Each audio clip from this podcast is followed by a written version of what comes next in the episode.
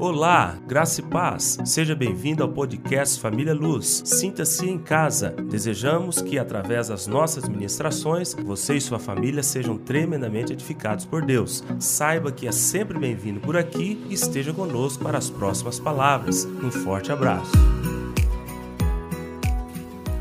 Vamos abrir Lucas, capítulo 5, para a gente abrir a ministração dessa noite.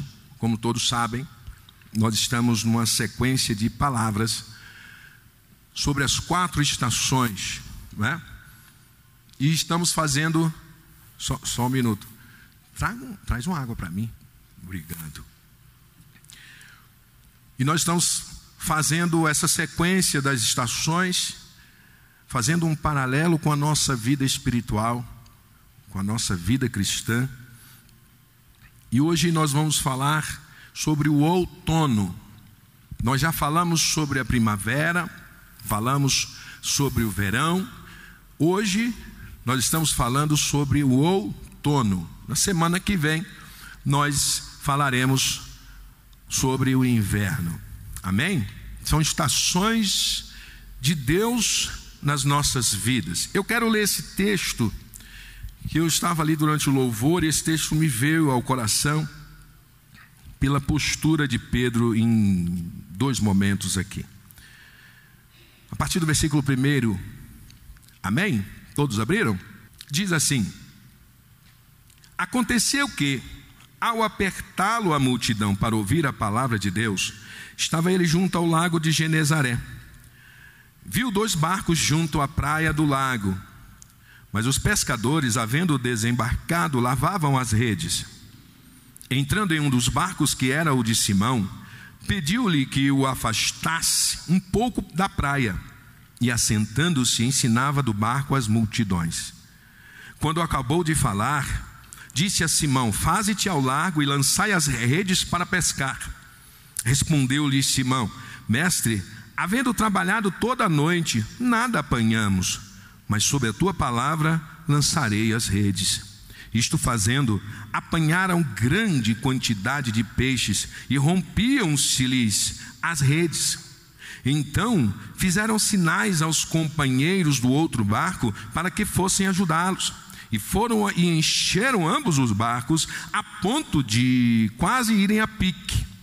Vendo isto, Simão Pedro prostrou-se aos pés de Jesus, dizendo: Senhor, Retira-te de mim, porque sou pecador. Pois à vista da pesca que fizeram, a admiração se apoderou dele e de todos os seus companheiros, bem como de Tiago e João, filhos de Zebedeu, que eram seus sócios. Disse Jesus a Simão: Não temas, doravante, serás pescadores de homens.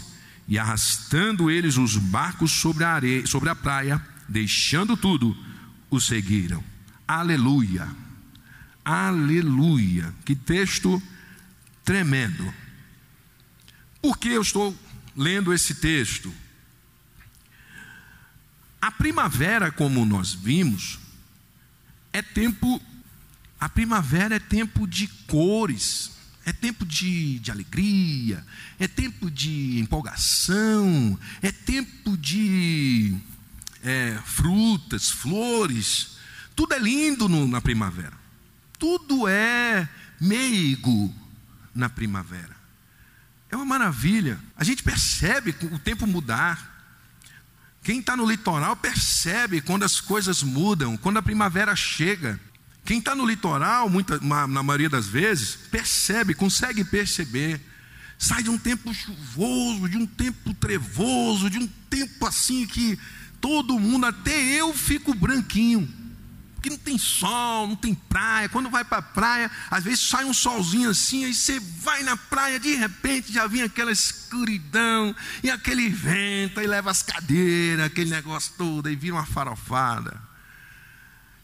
Então, quando chega a primavera, a chuva diminui, o sol começa a sair.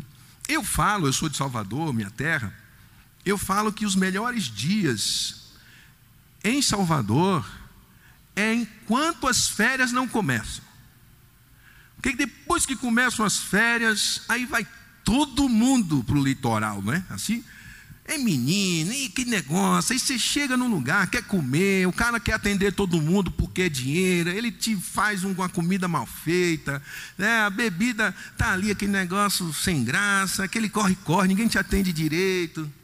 Mas entre final de agosto, início de setembro em diante, até o início das férias, meado de dezembro, você passeia em Salvador.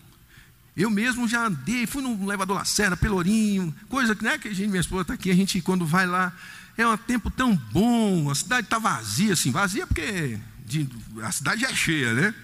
E dizem que Salvador, o censo não consegue dizer quantas pessoas tem lá, porque é cheio de morro, sobe e desce, mas se esticar assim, ó, dá para contar todo mundo, tem muito mais do que eles falam.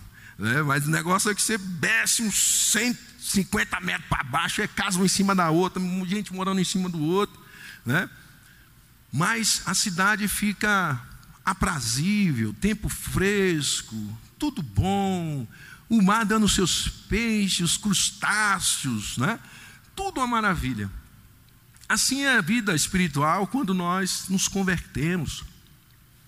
Nós nos enchemos de uma empolgação tão grande que tudo é belo, tudo é bonito. Estou pronto para todo e qualquer trabalho, toda e qualquer atividade. Meu ministério são todos. Você quer trabalhar no diaconato? Não, tudo, tudo, tudo, tudo. Eu quero tudo. Eu participo de tudo. Estou aqui, estou, eis-me aqui. Que maravilha a primavera. Né? Então a empolgação, a alegria, aquele sentimento assim, onde é que eu estava? Como é que eu vivi sem isso aqui, sem esse sentimento? Era a sensação que eu tinha. Eu me converti aos 37 anos, até lá fiz muita coisa. Odiava a crente, odiava assim. Eu era contra, totalmente contra. Do jeito que vocês estão me vendo falar aqui, eu falava contra. E eu me converti, graças a Deus. E hoje eu posso estar aqui edificando a igreja do Deus verdadeiro, único e maravilhoso, Senhor Jesus Cristo de Nazaré. E aí vem o verão. Vocês sabem o que é o verão? É o embalo da primavera. No verão você não presta atenção em muita coisa. Você ainda está, é como se fosse aquele carrinho que alguém deu aquele impulso, pum, aí você vai ali, mas aos poucos você vai percebendo que o carrinho perdeu um pouco de energia, né? mas você ainda está ali, não, mas eu, eu gosto, eu quero, eu prefiro, assim está bom. Né? O verão a primavera é a colheita, é uma alegria tão grande de você colher aquilo, de receber de graça. Aí vem o verão, o verão ele vem e você fica desejando ser impulsionado por tudo aquilo que você colheu lá na primavera. Sua dispensa vai esvaziando à medida que o tempo vai passando. O verão é tempo de cuidado, de atenção. O verão por conta da superficialidade, das facilidades, a tendência é a gente acomodar. É a gente já, como dizia meu pai, né, falecido, é, a gente começa a querer dar uma de gato mestre. A gente sabe tudo. A gente quer dar um, porque funcionou na primavera, vai funcionar aqui do mesmo jeitinho.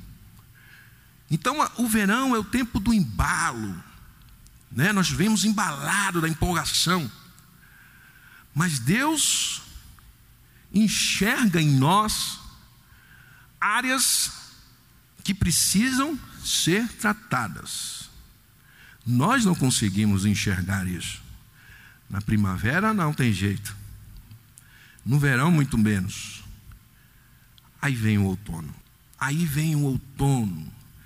Tudo fica cinzento as nuvens perdem aquele resplendor, as noites são mais longas, chuva começa a aumentar, um pouco mais de chuva ou frio, dependendo do lugar, as folhas caem, não tem frutos, está tudo meio cinzento, e as nossas práticas, aquilo que nos movia até o verão, não funciona mais.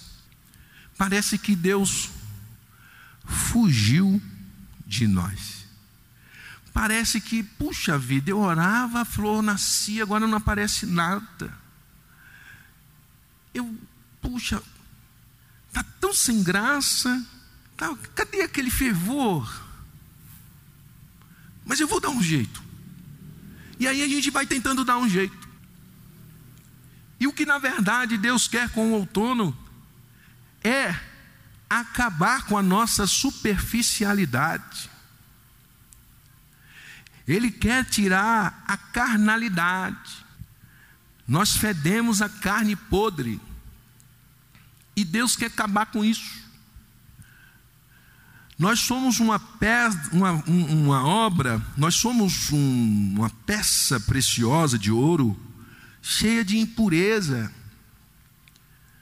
Ao nos convertermos, nós saímos do, do entulho do diabo para o tesouro do Senhor. Só que nós carregamos impurezas. E sabe como é que limpa a impureza de uma peça de ouro? pondo fogo, queimando essas impurezas. O outono é tempo do Senhor nos fazer cavar raízes mais profundas. No outono, as, a mecânica da primavera e do verão não funcionam mais. Outono é tempo de tratamento de Deus. Por que Deus faz isso? E outra, Pode parecer para alguns que Deus faz isso porque Ele gosta de ver a gente sofrer. Pode parecer que, ao falar de estações definidas da parte de Deus para nós, etapas da nossa caminhada cristã diante de Deus, que passa por situações aonde nós somos levados muitas vezes a entrar no fogo, parece que Deus quer brincar com a gente.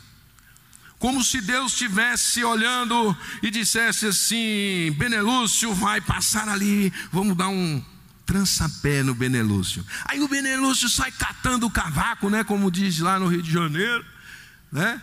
Sai catando o cavaco, aí fica Deus e os anjos lá. Quá, quá,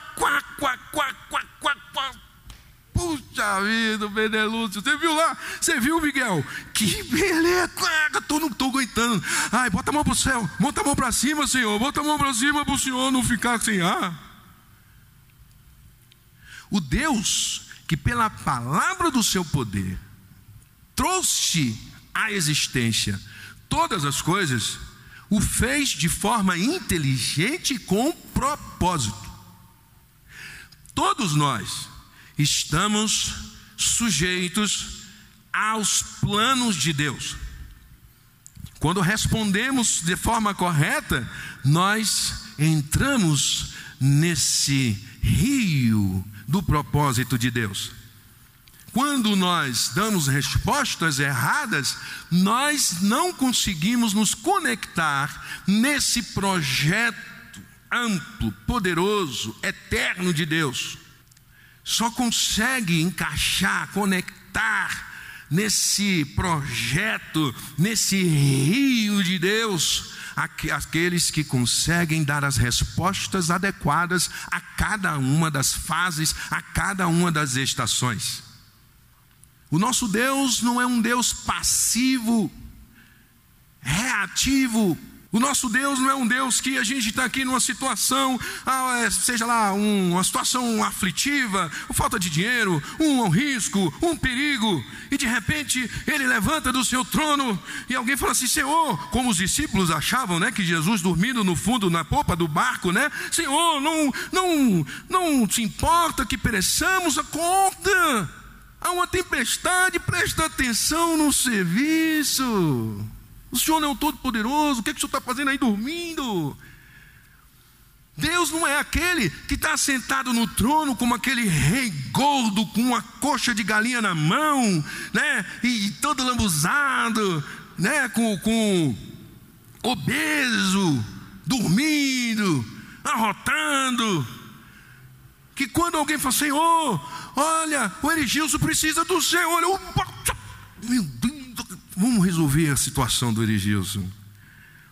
O nosso Deus não é um Deus que vive ao sabor das circunstâncias, Ele tem projeto.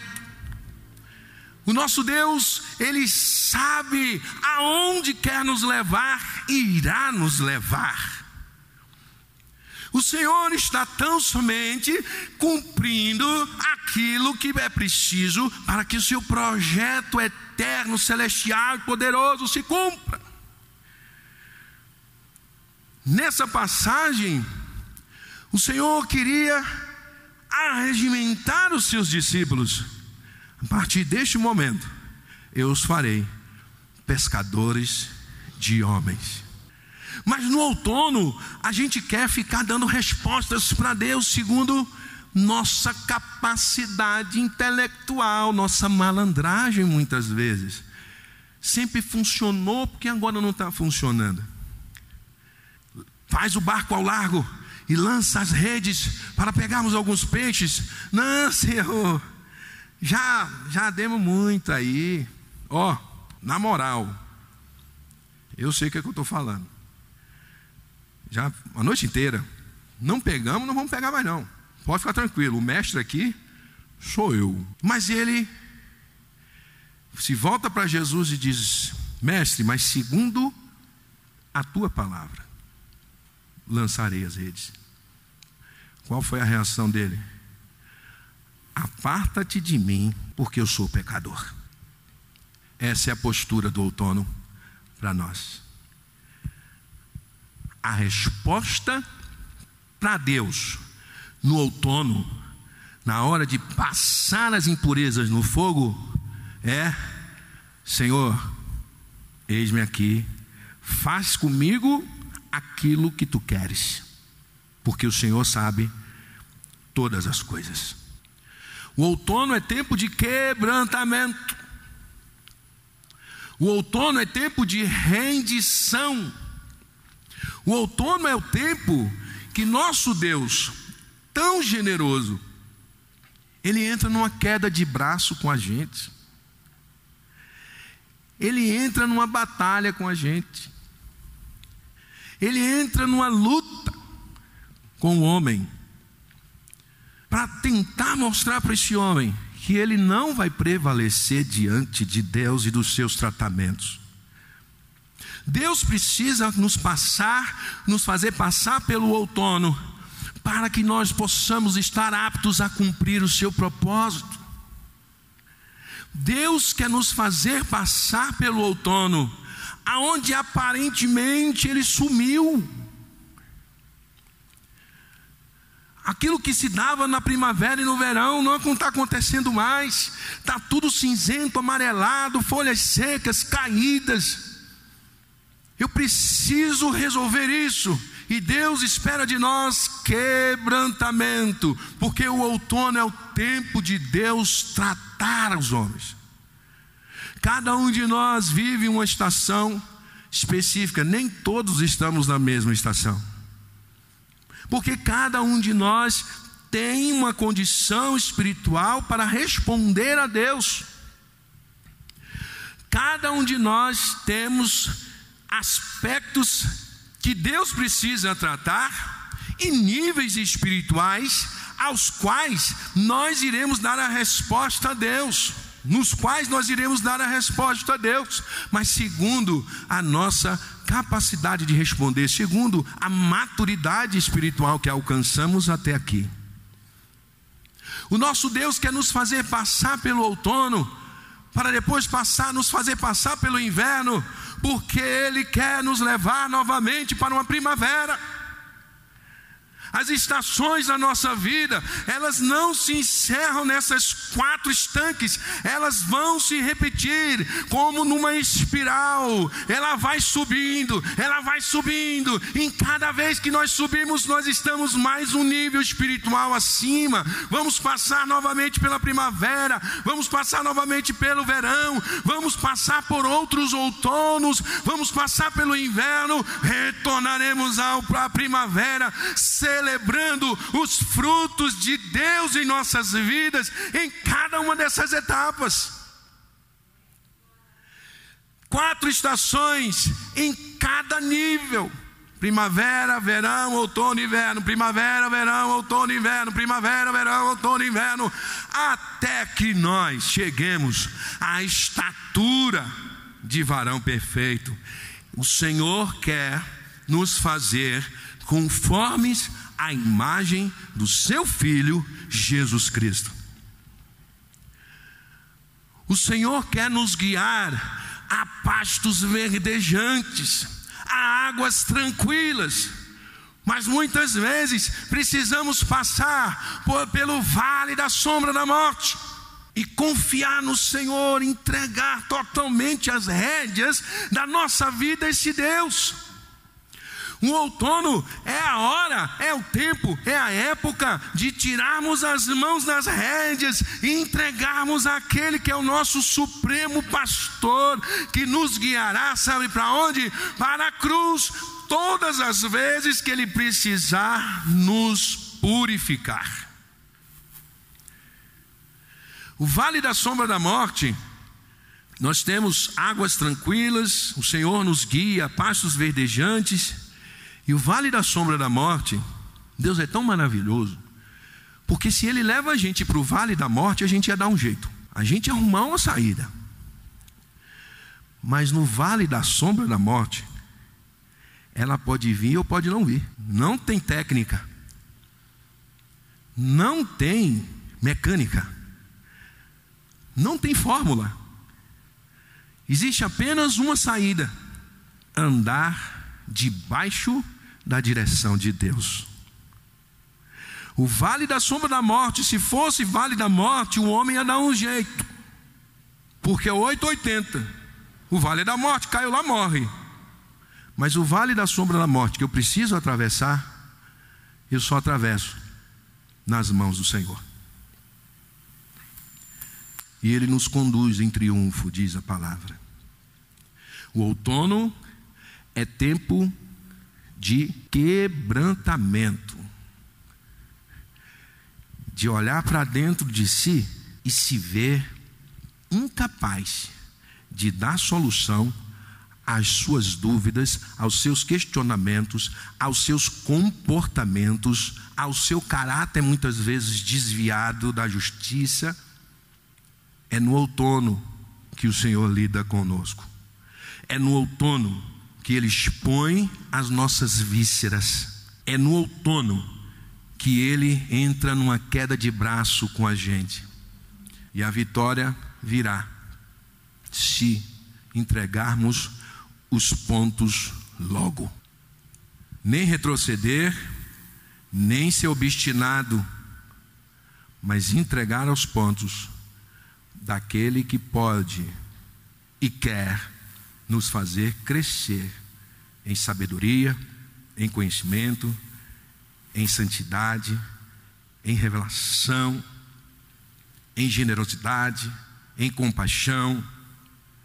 É essa a época do tratamento de Deus. É o tempo do quebrantamento. E nós vamos ler o Salmo 51. Vamos ler alguns textos. Salmo 51.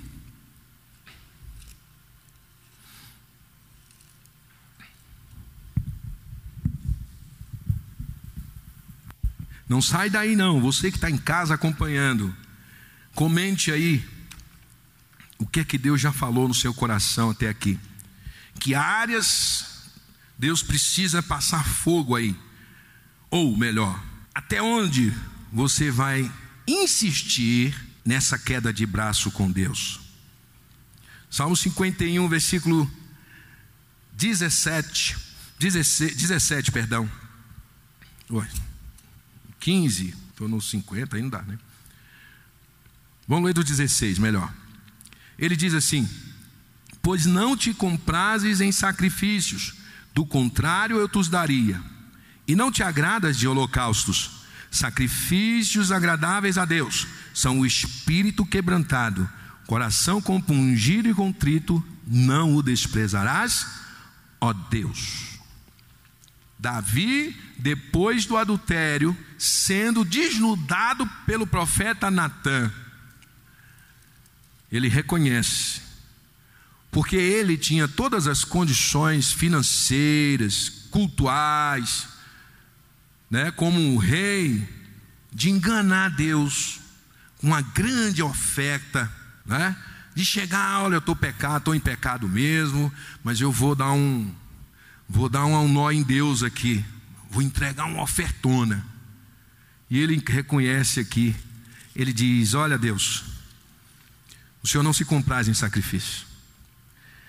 Do contrário, eu te daria, porque eu tenho, eu tenho para dar, eu tenho recursos, eu tenho riqueza, eu tenho tesouros, eu tenho animais.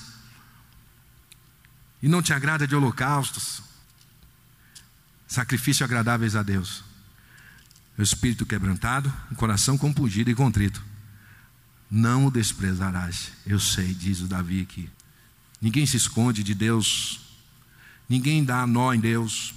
Ninguém vence Deus na queda de braço. Este homem teve que se render diante de Deus e reconhecer o seu pecado para ver a sua vida restaurada, seu relacionamento com Deus restaurado.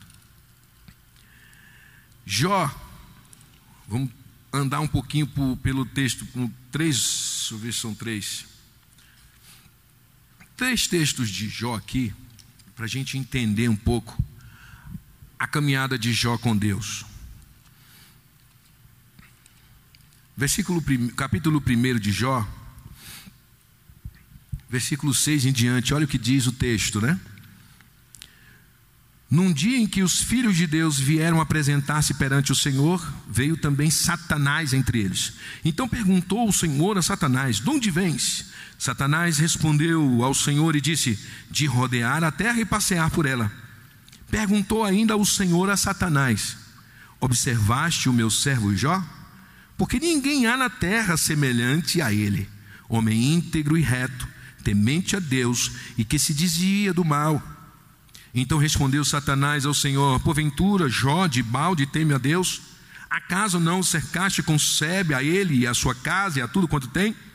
A obra de suas mãos abençoaste e os seus bens se multiplicaram na terra? Estende, porém, a mão e toca-lhe em tudo quanto tem, e verás se não blasfema contra, na, contra ti na tua face. Disse o Senhor: Eis que tudo quanto ele tem está em teu poder, somente contra ele não estendas a mão. E Satanás saiu da presença do Senhor. Quem que reconheceu Jó como homem íntegro e reto e que não havia nenhum outro homem na face da terra igual a ele? Foi Satanás? Foi Jó? O próprio Deus reconheceu em Jó integridade. Tudo isso que a gente leu aqui foi Deus falando de Jó não foi poupado do seu outono. Diz que perdeu bens, perdeu os filhos, depois pegou a enfermidade, a mulher dele queria que ele amaldiçoasse a Deus e morresse, e em nada Jó pecou contra Deus. Aí no versículo 1 do capítulo 3 diz: Depois disso passou Jó a falar e amaldiçoou o seu dia natalício. Ele diz: Para que eu nasci? Para que o Senhor me fez para estar nessa situação? Aí a boca de Jó começou a não entender o processo ainda. Ele não entendeu a estação em que ele estava. Capítulo 14. Aí Jó depois, a partir do versículo 1, Jó começa a falar mais. 14, 1. Um homem nascido de mulher vive breve tempo, cheio de inquietação. Nasce como a flor e murcha foge como a sombra e não permanece, e sobre tal homem abre os olhos, abres os olhos e o fazes entrar em juízo contigo? Quem da imundícia poderá tirar, tirar coisa pura? Ninguém. Visto que os seus dias estão contados, contigo está o número dos seus meses. Tu, ao homem, puseste limites, além dos quais não passará. Desvia dele os olhares para que tenha repouso, até que, como um jornaleiro, tenha prazer no dia, no seu dia, porque há esperança para a árvore, pois mesmo cortada ainda se renovará, e, na, e não cessarão seus rebentos se envelhecer na terra a sua raiz, e no chão morrer o seu tronco, ao cheiro das águas brotará, e dará ramos como a planta nova. O homem, porém, morre e fica prostrado. Expira o homem onde está. Expira o homem onde está. Como as águas do lago se evaporam e o rio se esgota e seca, assim o homem se deita e não se levanta. Enquanto existirem os céus, não acordará, nem será despertado do seu sono.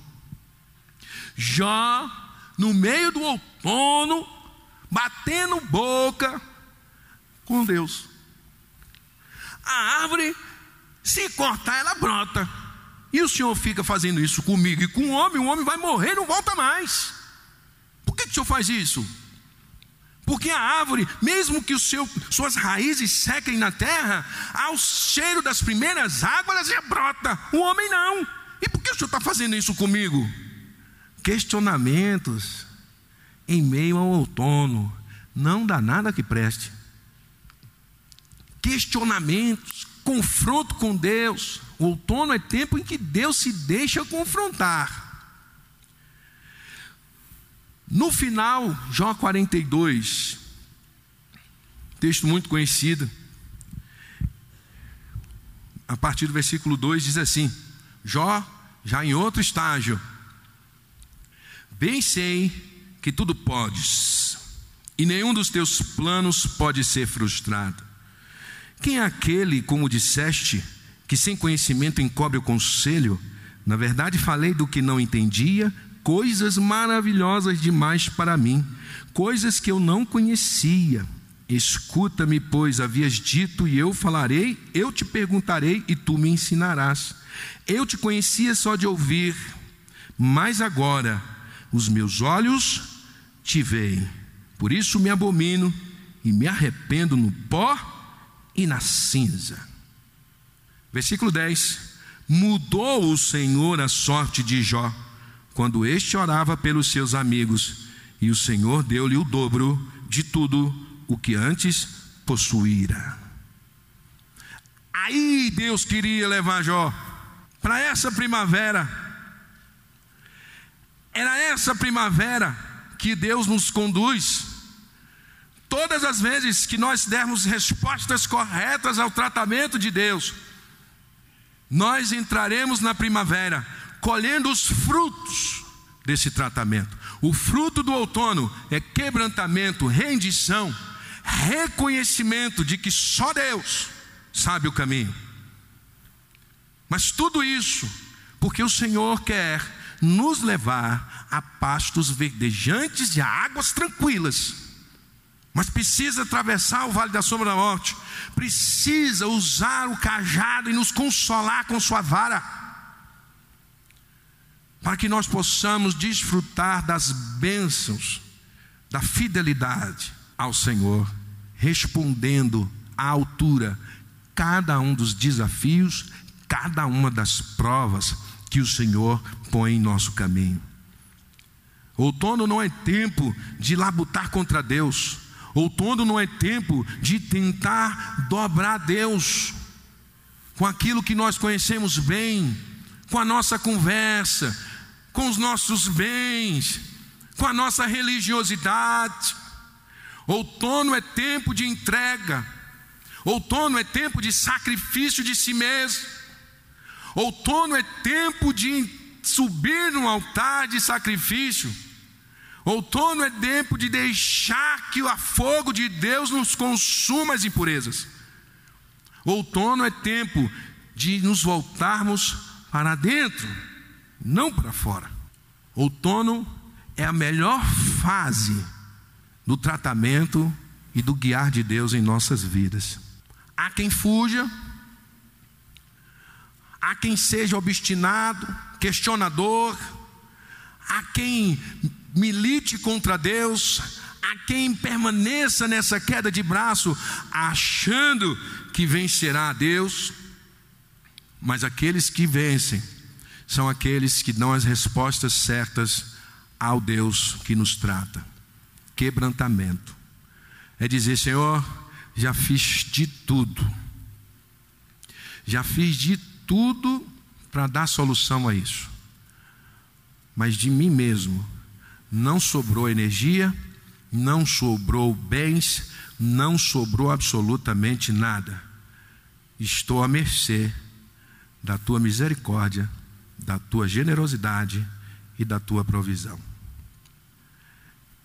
Esse é o passo chave para o outono: se entregar. Sacrifício de si mesmo a Deus. Reconhecer que suas capacidades e virtudes humanas e terrenas horizontais não lhe darão vitória.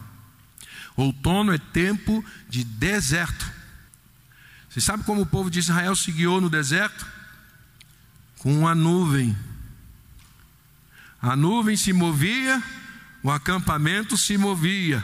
A nuvem parava, o acampamento parava. Quem anda olhando para o tempo e seguindo uma nuvem, sabe para onde vai? Quem anda seguindo, entre aspas, os passos de uma nuvem, sabe aonde vai? Mas o povo de Israel foi obstinado e teve que ficar dando voltas, porque queria tomar as rédeas. Ficou dando voltas, porque começou a estabelecer seus próprias rotinas, liturgias. É assim que funciona. É desse jeito que Deus responde.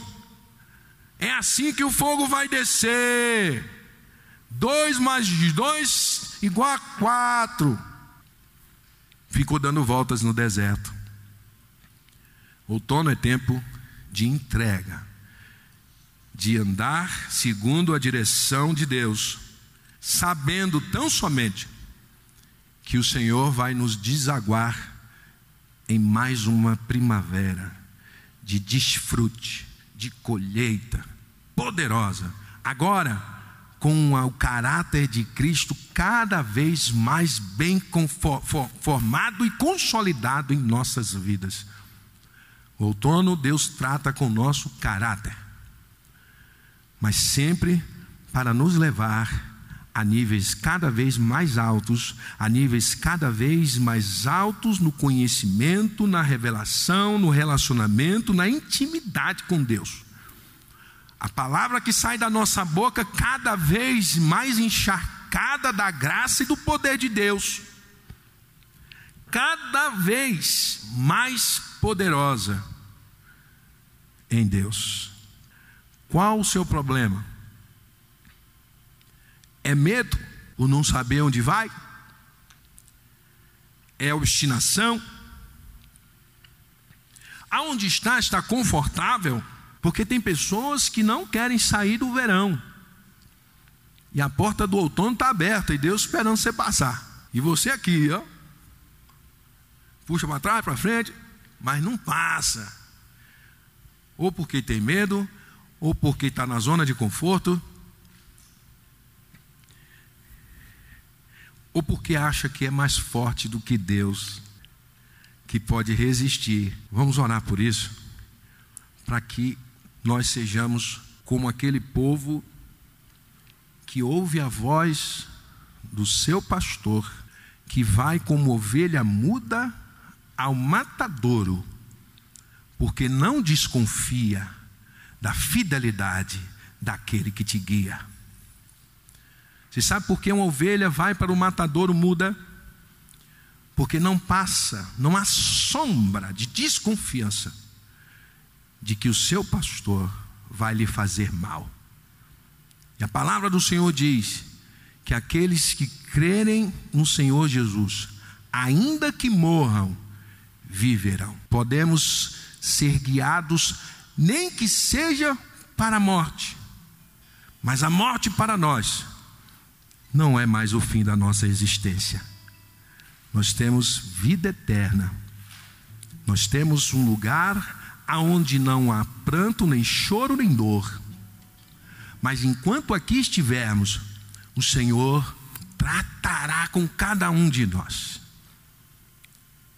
E nós iremos, se Deus quiser, dar as respostas adequadas a cada uma das estações, porque sabemos que sempre há uma primavera.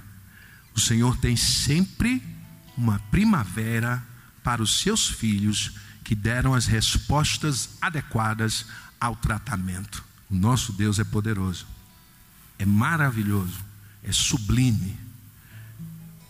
Tira as mãos da rédea, tira as mãos desse volante aí.